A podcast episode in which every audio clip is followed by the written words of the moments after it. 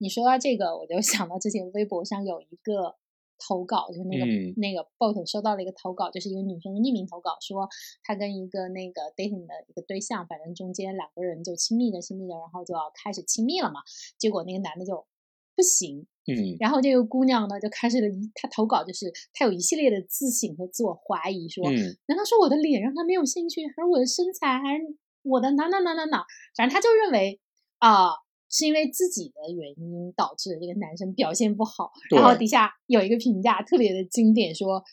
所以现在男的不行也是妇科病吗？” 但我觉得这种。这个就特别体现我们说的，就是女生的 ego 在里面特别特别的小，对，这就是一个特别典型的。其实这种事情还蛮常见的，就是尤对尤其是在很多那种，比如说呃心理咨询，甚至说那种男科医生，嗯就是他们接受的接触的案例里边，经常会发现说，男的不行，是因为女方可能有什么这个那个那个那个问题，对或者女方不够好的问题，啊、就是甚至女的女生长期以来就会觉得说，哦，是不是我不好，我不够好，我不够性感。对我不够对他有诱惑力，所以他才不行。对所以我觉得这个其实挺典型的。对，就是这种女性对自我的怀疑，甚至把完全是男方自己出现的障碍都归结到自己的头上的这种，啊、我觉得他们真的应该 干一干冰口龙界。对，我觉得你们应该就是那个，一方面就是看一看冰口龙界里边这些女性，她们的自我是如何的强大到肆无忌惮，甚至可能伤害到你作为伴侣，或者说对作为这种情人或者 anyway 的对象的嗯，男性，就是他们对男就是对伤害男性，就跟过去男性伤害女性一样， 对，就是男性那种，我我我我出去玩了一趟，然后最后深情款款对老婆说，我错了，我其实还是爱你，呃，对外这不面都一样吗？外面那个菜旗飘飘，家里红旗不倒。对，就是虽然这听上去是在用一个错误来否定另外一个错误，但实际上不是的。这不是魔法对抗魔法吗？我我觉得这是一个新的，在新的观念下，你去可能是给你们两个人的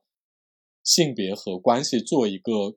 更深入的探讨。对，我觉得这个里面的革命性倒不是在我们鼓励任何一方去虐待另一亲密关系的另一方，无论对性别，而是说，呃，你在判断一段关系里面是不是有人犯了错这件事儿，不是以他的性别来判断，对而是以他本人的行为来判断，因为出轨和背叛本身就是对亲密关系的一个伤害，跟他对是男人或者是女人没有必然的联系。对，就是我说的最俗套一点啊，男人出轨，大家就会说，哎呀，男人都会犯这样的错啊。女人出轨呢，大家就会说，你这个女人怎么这么、这么、这么浪，这么怎么怎么样啊之对，类或者的。从一个更善良的角度去推测，就是类似于像《天龙八部》里面的刀白凤，就是嗯她之所以出轨背叛，是因为被她老公伤透了心，她是一种报复性的对，啊、对就是她是为了，比如说，还是我为了她老公去出的这个轨，你知对道吗？我要报复我老公，我要嗯补偿我曾经呃失去的一段感情或者怎么样之类的啊，反正都是为了其他的因素嗯对我去做这你件都事不是情。为了你你的自我。对但比如你看《冰火龙界》的女人，就是嗯，我都是为了我自己。对呀、就是我为了我自己啊，我知道这个行为是错误的对，但是 我就很自私啊。我的借口并不是说啊我是因为你，对或者是我是因为受了什么别的伤害，我就是特别坦荡荡的，我嗯受不想，起诱惑，对我经不起诱惑呀，对，就是我们经常会说到，就西方很喜欢说这个人的 ego 很大嘛，对就是说特别的自我或者某种意义上的自私。但是通常我们说这种 ego 很大都是指男性，但嗯，你会发现在现在的这种规训，就是这种语境底下，其实女人也可以坦诚说啊，我就是 ego 很大，或者说我就是一个呃自私的人。对他就是把怎么说呢，就是男女做同样的事情，嗯，说实话，它的意义是不一样的。对，尤其是在这个追求怎么说呢，性别的政治正确的嗯时代，呃，这个事情本身并不值得提倡，但是这个事情本身具有了性别上的平等革命性。啊，对对对，是的，我想到了我们之前说的那个地域笑话，就是《金瓶梅》也特别性别平 等。因为为什么呢？就是这个里《金瓶梅》里面所有人都一视同仁的人渣， 就对，《金瓶梅》里无好人，你知道吗？任何好人，就是所 有人都不是因为他们的性别而不好，就是所有人就是真的人不好。就是尤其是你考虑到《金瓶梅》创作的这个年代，嗯你，就会发现，就是我们现在经常把，比如说什么全员恶人作为一、一个一个宣传的噱头、嗯卖点嗯卖点什么之类的，但在《金瓶梅》那个年代，对，他就能够做到全片真的一个真正的好人都没有。对，就是这个里面吧，你说他经常对女性有各种荡妇羞辱也是肯定的，但是呢，就是在金瓶梅的这个笔下，也没有任何男人是个好人，对啊，男人也全都他妈王八蛋啊！对，都是人渣，所以就他他达到另一种负面意义上的平等，对，现在对《金瓶梅》的评价非常高，就比如说有人说他有一种冷静的慈悲感，我觉得这对是，这是正是他特别残酷的全员皆恶的这种描写。对，但是我们当时也讨论说。全书里有名有姓的人一百多号，没有一个好人，这个比例也实在是比较夸张，所以我跟你说，就是 一个手难得的都没有，就是就一一个手男得的，一个手女得都没有，大家都一副 嗯，或者里面守女德的人也非常讨厌，比如说他老婆吴月对娘吴月娘，对吴月娘是这种是就是妇德代表，但是你知道有她是一个伪善超代级表伪善讨厌的人。对所以我后来想，就是作为一个作者啊，一般来说大家都会有一点儿代入或投对射，就是总要描写一两个理想的或者说那种正面的形对象。但是这个作者真的做到下笔无情，所有人都火辣辣的给你给你写出来说你你人性的比较恶的那一部分表现出来的。而且它特别神奇一点是，它里面没有任何人人有自省的精神，嗯，大没家有人都恶的特别理直气壮，没有任何任何人在一秒反省过啊，我这样是不是不好，是不是伤害了嗯别人？没有，所有人都特别动物本能的在做事儿。反正就哪怕像有一些，比如说特别惨的宋慧莲之类的，也不是什么对，就比如说宋慧莲是在里面，你要按说就是属于被西门庆糟蹋的一个下人的妻子，但是对呢，她跟西门庆通奸的时候，她也也挺享受的，她也没有觉得这事儿有任何的问题。对，但而直且他到还试图利用这件事儿提升一下自己的地位。啊，对，然后还讲吃讲穿，然后这对个中间呢，西门庆后来就破坏她老公，然后她突然之间又觉得你不能这样对她，就你哪怕让她流放了呢，然后我我跟你在一块儿也行，嗯，但是后来啊她她老公是被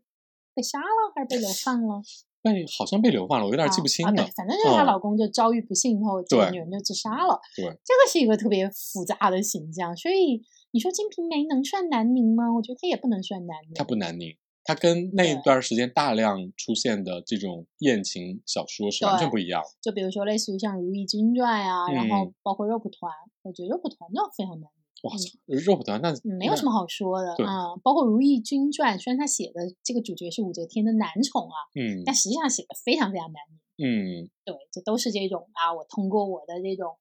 啊宏伟征服了这个女人。对，这是一个极其难明的神话。包括那会儿的，比如说描写一些写男色的作嗯品，也都是一个特别把这种娈童或嗯戏子写成类似女性，或者说就是把它当成那种男性凝视下的女性来写嘛。嗯，所以就是说，那个真正的直男，就嗯是把所有的一切都女性化，嗯，就是把女性化和物化，然后才能你你才能称得上是一枚标准的。南宁嗯是吗？。对对对，哦，其实里面其实作者在写的时候，我觉得他还是有把李瓶儿写的力图成为一个正面人物的。嗯对，因为他他写李瓶儿之前，在跟西门庆之前，反正就各种那个浪嘛。嗯，然后后来跟他结婚之后呢，就突然表现的特别三从四德。但是就从咱们现在这样说，这这个女的之前也跟西门庆勾勾搭搭，然后不停的背叛个人老公，也很难称之为一个善人。虽然在作者塑造的时候，可能企图把这个前淫妇 塑造成一个善人吧。对，但是而且整个来说的 。话，你单独拿出来，你说啊，李瓶儿是一个正面人物，这是不可能的事儿啊也很难，哎对对，这也很难。所以这就是说， 有的时候作者创造出一个东西之后，他会超越作者本人的认知的边界和他本人的境界。就就你刚才这句话，我我我就想简单的说一下那个最近有一部电影，就叫《流浪的人》。我简单说一下这部电影是嗯什么啊？它是一个以一九九零年代、九十年代一个越剧团为背景，然后讲 两个女人，嗯同时就是按照导演的描述啊，嗯这是讲两个女人同时爱上了一个男人，这两个女人呢，就相当于，因为她们一个是女小生，一个是那个演花旦的，就是嗯两个人是搭档，因为越剧团都是女生嘛。嗯，戏剧里面演情侣，对，然后那个就是一对儿感情特别好的姐妹，同时爱上了一个男人的故事，这是导演的阐述。嗯，但是我看完了之后啊， 我觉得只要把一些碍眼的，把有一句碍眼的台词删掉，它就是完美的一个一个女人和一个男人同时争夺另外一个女人的故事，就是不同性别审视下，不同的性别观念审视下，这个嗯故事是不一样的。嗯，我怎么非常说我非常大胆的说，导演你你理解错了。导演真的不是屈服于现实吗？我我不太确定啊，就是呃，我不太知道说那个，就比如说，嗯、以越剧女小生为题嗯材的故事，之前有谢晋在六十年代特别有名的《舞台姐妹》，啊，而且这个我可以简单讲一讲，就是大家有兴趣可以看一下那个《流浪文英》啊。嗯我这里可以补充一点边界的信息，就是延伸的信息，就是之所以越剧诞生这么多女小生和自己的女花旦之间的故事，嗯就是因为他们有真实的案例，嗯，谁？就是袁雪芬。袁雪哦芬是、呃越剧最有名的女演员，呃、嗯最有名的那个旦角演员，嗯她是排在第一位的。她是越剧的这种非物质文化继承人，然后人大代表，就是嗯越剧在建国之后的政治标杆人物，嗯也可以演祥林嫂那种的。啊，然后呢，她最有名的感情就是跟自己的女小生、一嗯个 姓马的人，啊，然后两个人爱的轰轰烈烈。那个人呢，意外的在二十多岁的时候就死了。啊，然后呢，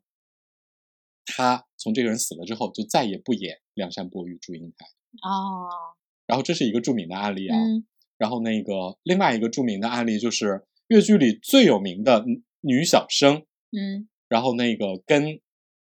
她自己的女搭女搭档之间的嗯这个缠绵悱恻的故事，这个大家可以去搜一下，就是那个这个另外一个最著名的就是那个竺水昭和尹桂芳，哦，尹派小生是越剧里边儿最流行的派别，然后现在比较，比如说最有名的那个，嗯现在最有名的女小生毛维涛，哦，她就是尹派的小生嘛。哦，然后这个故事最有名的点是，朱水昭跟她两个人之间感情特别好吧，嗯，然后后来两个人闹崩了。啊，然后呢，朱玉昭原来是演旦角的，跟他配，后来跟他闹崩了之后呢，嗯，朱玉昭改演小生了，再也不演旦角了，哇，这么猛，特别猛。简直一秒从那个欧米伽变成了阿尔法，对，就是这种，就是当然我讲的这些啊，就是那个、呃，有一点儿这种大家的想象的部分啊，嗯但是他们。越剧的舞台姐妹之间的这种感情的深厚，甚至发展到了一种，是不是说，它未必是这种女人和女人之间的所谓的女女爱情啊，嗯但是那种两人之间的感情，我觉得他那个浓度可能比一般的男女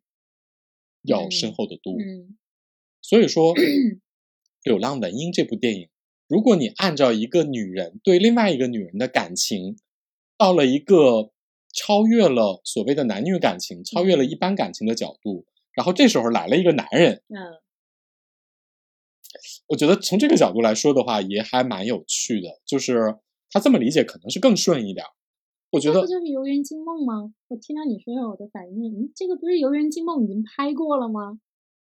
对啊，就是《游园惊梦》啊。对啊，就是王祖贤跟跟那个宫泽理惠本来是一对儿情对人，后来出现了吴彦祖嗯，啊，但这个稍微有一点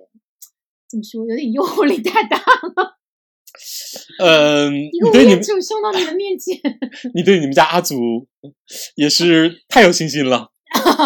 因为那里边宫泽理惠也超级美。对，但我不能对全盛时期的吴彦祖洗澡有信心 吗？ 那简直是华语影坛最有名的洗澡镜头。但你要知道，就是说，呃，《游园惊梦》有一个问题啊，嗯就是那个、那里边所有的感情看起来都是一段畸形的感情，啊，就比如说那个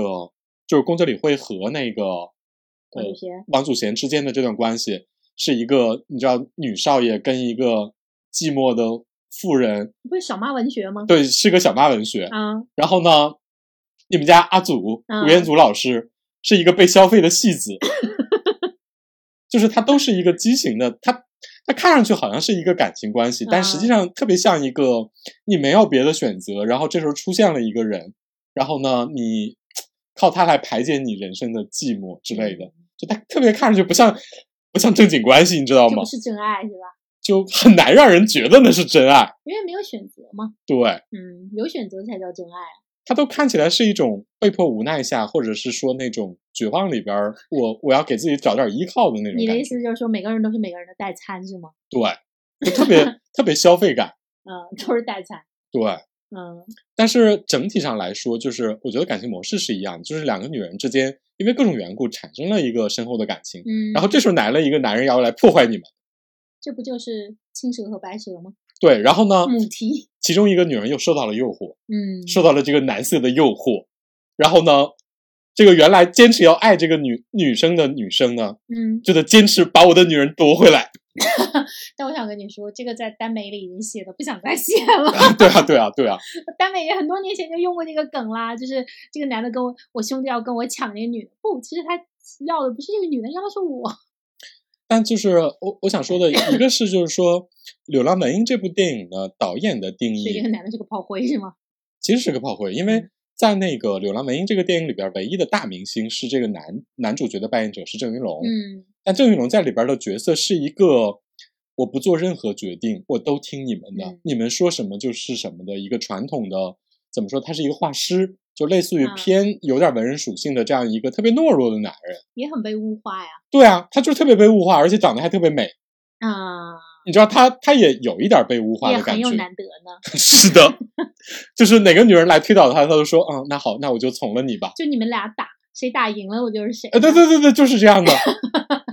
很难得。然后包括最后各种争夺之后，那个也不是他主动选择，而是另外一个女人说：“好吧，我就放手，他留给你了。”嗯，然后那个男的就说：“哦，好的。 这让我想到了那个雷克利的那个新片，呃，最后的决斗，”嗯，对，里面就是它也是一个罗生门式的故事，就是其中的一个领主，他打完仗回来，他妻子告诉他，他被他的一个兄弟，另外一个贵族就是强奸了，嗯他就去找他复仇，两个人呃发生决斗，然后这个时候呢，这个当然那个人就说啊，那那那不是他勾引我吗？嗯，然后就他们双方的想法完全不一样。但是呢，你再给一个女女性的版本，你会发现，就不管是这个冷漠的老公，还是这个自以为是的这个强奸者，其实都是属于对这个女性的误会是非常大的。但是这个女嗯人呢，在这个里面，她又是一个完全就是一个被物化和被争抢的对象，就是她老公的复仇，甚至也不是因为爱她，只是觉得自己被羞辱了。啊，对， 对，这就是一个典型的，就是女生只是作为一个工具在被当成借口，或者是对说这种我我是因为你怎么样，但实际上不是。对，但他又补了一趴，就是这个女人是怎么想的，就是嗯，她甚至没有觉得这个维护她的男人是是好的，哦，就她甚至觉得她这个丈夫也是一个令她厌恶的人，嗯，就并没有因为她丈夫去给她出头，她就觉得自己被保护了，然后呃被安顿了。嗯，所以啊，就是但这个戏的票房超级不好。 你看，就跟大众拧着来，可能就是哎对，就比较危险。是的，就是是比较危险的。所以我就说，那个这个《流浪文英》的导演硬要说这是两女争一男，可能也是因为出于比较，就像你说的比较安全的考虑，所以它的票房有变好吗？并没有。哎呀，这个片子刚一上映就赶上了那个就是疫情比较加重的时候，所以说在院线上待了没几天。但说实话啊，我觉得导演的阐释，导演也是一个女性，嗯，就是原著的小说是一个男性写的，而且是从男性视角来描述整个故事的。然后这是一个女性导演，嗯，她整个又把这这这两女一男的视角是从女生的角度来讲的。嗯。但我觉得她，那你知道啊，就是把这种男凝角度改女凝，或者女凝角度改男凝，都是一件特别危险的事儿。因为我们如果从这个角度去想，当年是就是不太成功的大批，比如说《天盛长歌》，嗯，然后比如说《清平乐》，其实都是一样的问题，因为它原始都是一个女凝故事，对，它被强行改成了男凝。所以你看这个故事也是，就是她强行把从男性视角改成了女性视角之后，她还要硬凹这是两个女人爱一个，这还是个南宁故事是吗？对，这还是个南宁故事，就特别不对。对，就它变成视角之后，如果你按照这是一个一个女人在跟一个男人抢女人的故事去理解，就特别通顺。嗯，但如果你按照两个女人去争一个男人去理解，你就觉得各种别扭。就是你这个改换视角，我觉得不是把这个人称代词一换，这个这个展示的第一视角一换，对啊对对对成功的，因为南这里宁边好和多心理逻辑完全不一样。对，因为南宁和女宁本身是一种视角，所以你把嗯整个故事改了之后，其实你是动到了，你是动到了根基，这是咱们之前说的《清平乐》和《天盛长歌》这种都是动了根基的对，东西。就观众是嗯第一时间会顺着你的视角去带入，对这里边带着一些固有的性别观念和一些基本的概念。在这种情况下，如果其实你他原来的讲述嗯不是这样的，然后你硬要改的话，观众就会觉得特别别扭。对，因为你你其实改变的是整体的气质和视角。对，嗯你的视角、你的性别的观念、你的性别视角进入方式的不一包样。括是你的性别心理，这也是对一个对啊对特别大的区别。就是我们比如说前面说那个女生觉得那个男的不行，都是因为我，这个是一嗯个特别特别女性心理的、呃想法，或者是女性被规训以后的想法。对，但这种部分就是会在你的小你的这个作品里就随处可见，对你要改它是非常难改的。就非常难。对，哎呀，所以我觉得说那个，在这种追求大家的性别意识和性意识的尽量的政治正确的